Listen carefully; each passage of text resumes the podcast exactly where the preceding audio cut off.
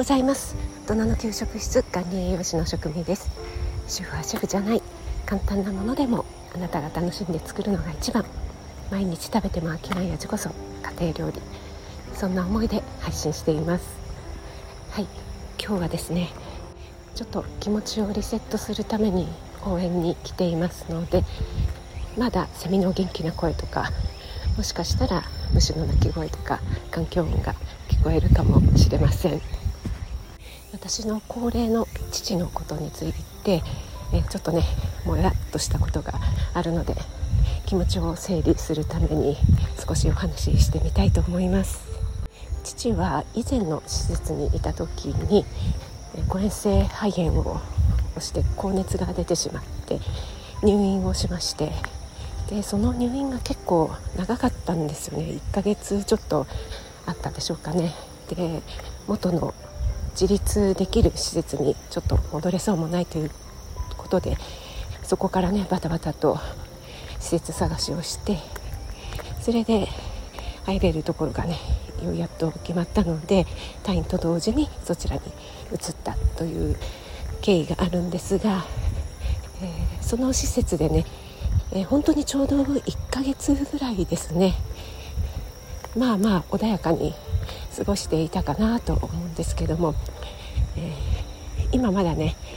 高齢者施設ってその施設によって違うと思うんですけども感染予防のためにね、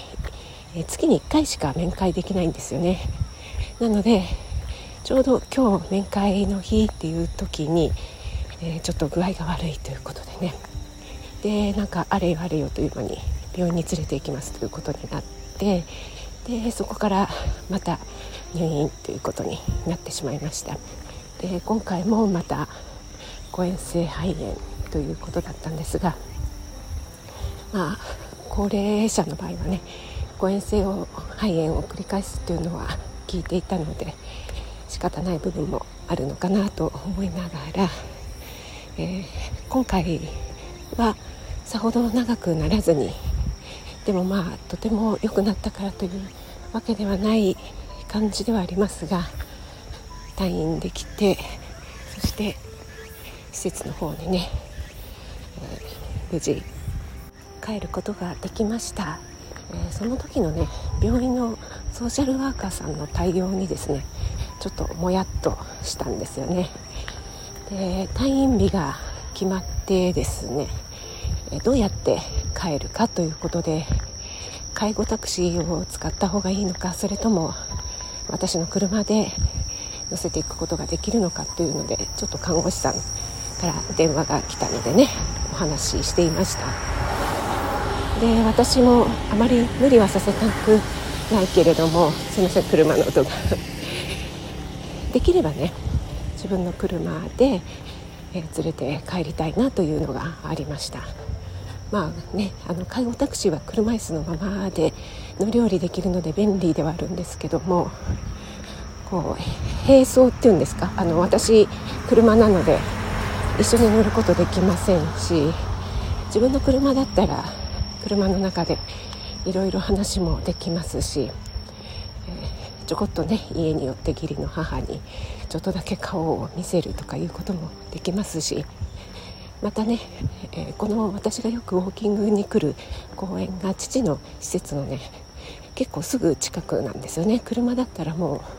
う5分ぐらいかな。なのでね本当にね緑と芝生が綺麗なところなので車の中からでもいいからちょっと、えー、見せてあげれたらいいななんてね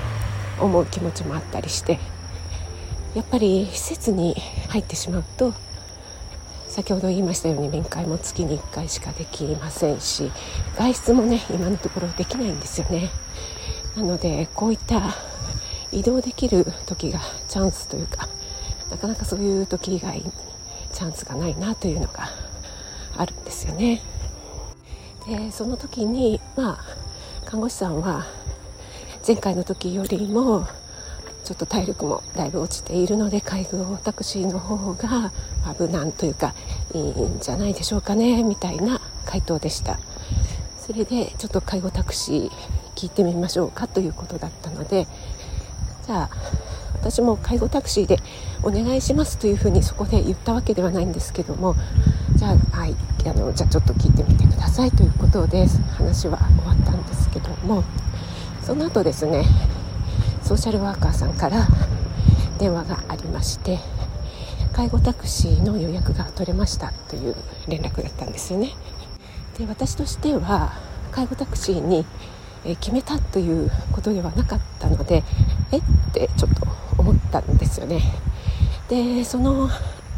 看護師さんとのやり取りの間に数日ねまた時間が経ったのでその中でもまあ車にね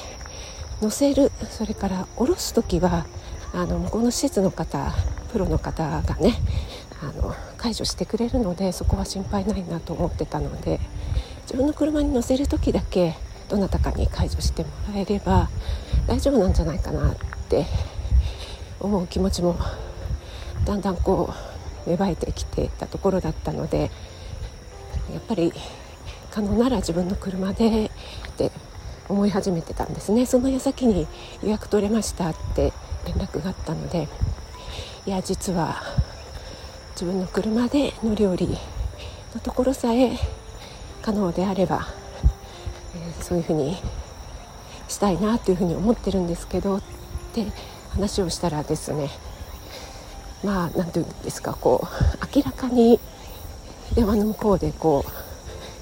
面倒くさそうな 面倒くさそうっていうんですかねえーみたいな感じの態度がこう分かるんですよね。で介護タクシーと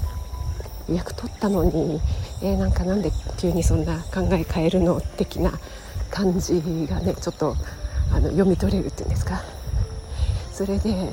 まあこうこういう理由でみたいな感じでご説明したらああじゃあちょっと待ってくださいみたいな感じで捕虜になって多分看護師さんとかとお話ししたんでしょうね。そしたら、え、やっぱりあの危険なので介護タクシーを使っていただきたいですみたいなそういう回答でした。まあねそれぞれの立場でものを言いますから私は私の立場で。で向こうはね向こうの立場で言いますのでリスク管理とか危険を冒したくないっていう気持ちはね、えー、重々わかるんですけどもまあ何て言うんでしょうね。仮にそれがね介護タクシーを使った方がいいですよというのであったとしても最終的にねそこを選択せざるを得ないということであったとしてもちょっとこちら側の気持ちを組むっていうんですかね。あそうですよね。がお気持ち分かりますっていうような何て言うんですかね。ちょっとそういったところがね見えたらやっぱりこちらの納得具合っていうのも全然違うなって思ったんですよね。うん、なんかただ単に私がこうわがままを言って介護タクシーって言ってたのに急に車で連れて行きたいってこの人言い始めたよみたいななんかそんな風にも受け取れたんですよね。でこちら病院には病院のルールというか危険なことはさせたくないっていうのがあるからなるべくそれに従ってもらいたいっていうようなね何かあったらどうするんですかとかはね言われませんでしたけども仮にそういうふうに言われたら私も絶対大丈夫ですとはね言えませんしね。とはいえねもう高齢であとね本当にどれぐらい生きられるかわからない父の QOL っていうんですかね、うん、ただ単に安全だけで病院を退院したらもう真っ先に施設にっていうそれが本当にね父のためになるのかななんてやっぱり思ってしまうんですよね。人対人のことなのでそこは気持ちっていうか心がねあったらいいなっていうふうに今回すごく思いました。病院のスタッフも忙しいですしねなかなか一人一人に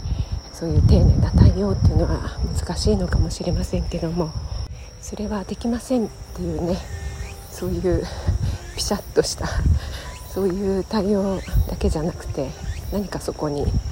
余白を残すというかこちら側の気持ちをちょっとは汲んでくれるようなね言葉があったら全然